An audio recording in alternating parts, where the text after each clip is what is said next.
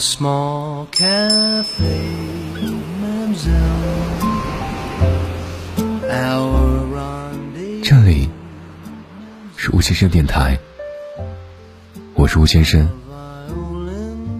在声音的世界里，我一直都在。每周一、周三、周五晚九点九分，对你说晚安。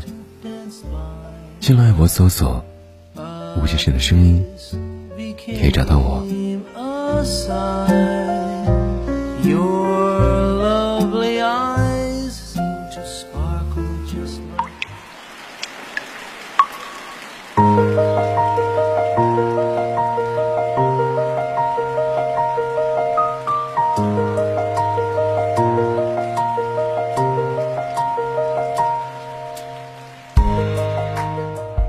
收到了一盒不知谁寄来的花，从上海寄出，没署名，就写了我的名字。很奇怪，朋友圈里没人回应我，告诉我这束花的来历，而他们现在被我插在家里一个闲置的花瓶中，放在了我的房间里。我妈看了一眼我插好的花，说了句很沮丧的话。大热天，活不久的。我想想，好像是这个道理，但还是把花瓶小心翼翼的放在最凉爽的位置。我看着说明书，仔细打理着它们，心里不知道为什么，总是希望它们的花期可以长一些，就好像它们活的时间越长，可以留下的东西。就越多一样。已经很晚了，我爸还是要带我出门。他本意是不想让我一直闷在家里，也确实，可能就是在这段时间里吧，我变得越来越不爱出门。但同时又觉得，在家里的一天，时间过得好快，好多事情在考虑之间就被搁置下来。这是我感到灰心的地方。车上，谁也没有说话。他驾着车一路往前开，但也不知道要去哪里。我低头玩着手机，但也心不在焉。转而看了看车窗外，天已经黑透了，只剩下远处建筑里发出的点滴灯光。白日里拥挤的街区。一下子好像变得很空很大。他突然说要去乡下看一个朋友，于是将车慢慢开离了市中心。我心想，这倒也不错。车渐渐开往郊区，周边的灯光也越来越少。我一下子觉得，此刻离城市的距离变得好远，仿佛已经进入了。一个新的环境当中，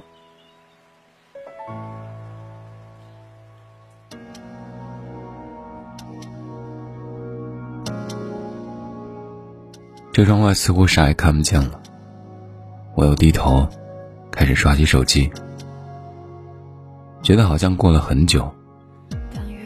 车停在那个朋友家门口，里面没有灯光。我爸打电话，他说。朋友今晚没在家，他今晚住在市中心。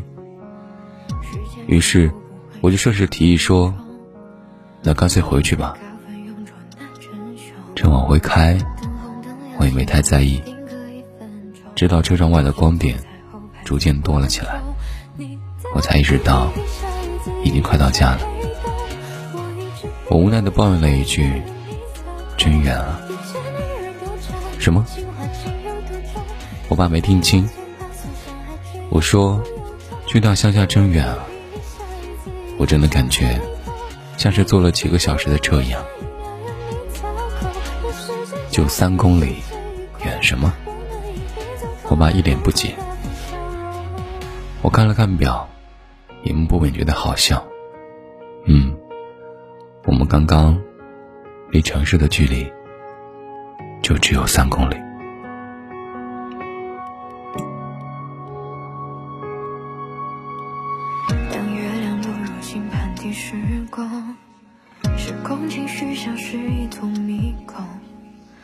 傍晚，我决定出去走走。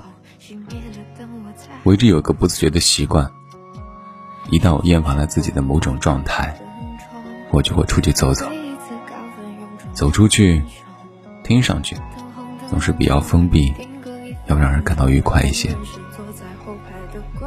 路灯还未开启，白天停留的时间非常漫长，仿佛是时间设下的一个圈套，而不知不觉间，一下子错过很多。等夜幕真正的来临，才发现一天的时间已经所剩无几。人们只有抓紧一天里的最后几个小时来自我疏解。嗯，明天又会是一个完整的一天。在这个时间点里，街上还是车水马龙，人们怀抱着各自不一样的目的行进。我意识到自己和他们的不同，而我是羡慕他们。我坐在公园的长椅上休息，望着河对面的一处光亮，感到旺盛。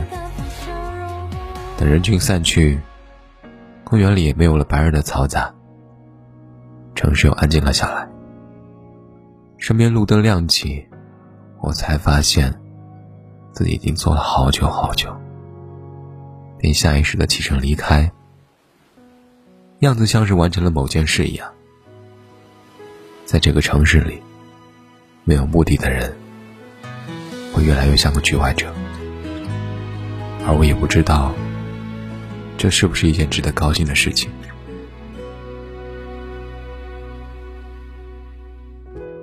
太阳错过在某个雨季。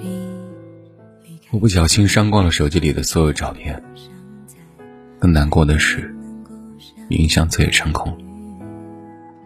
我一下子慌了，很搞笑的开始拼命回忆自己相册里原来有什么，一些还可以从朋友圈里找到，一些单反相机里还有，还有一些被保留在公众号，另外的。好像就再也找不回来了。找不回来的意思是，我甚至不知道另外还有些什么。我发现记忆在被储存于相册的那一刻，其实就停止了。你能够记得的，依旧还是那些对你来说重要的。人真正在意一本相册的原因。可能也仅是出于对自己生活痕迹保留的一个念头，它无关于重不重要，而是统统收纳，一视同仁，以至于在失去的时候，我们大部分不被自我在意的痕迹，就这样被这个念头杀死，毫无办法。起初的两天，我一直都在寻找照片恢复的方法。可到后来，我也就渐渐不那么关心了。我发现，人是真的很容易说服自己，去放掉一些事情的，转而去抓取一些自己觉得很重要的。我在整理完剩下的两千多张照片的时候，突然觉得，这好像是有一个无形的力量，替我做了次选择。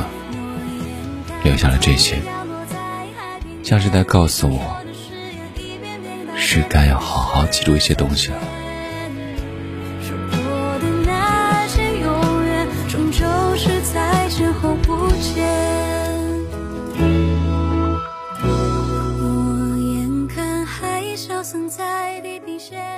这里是吴先生电台，我是吴先生，在声音的世界里。我一直都在。那么，晚安，早点睡，一定要乖乖听话，早点睡，平安喜乐，健健康康，晚安。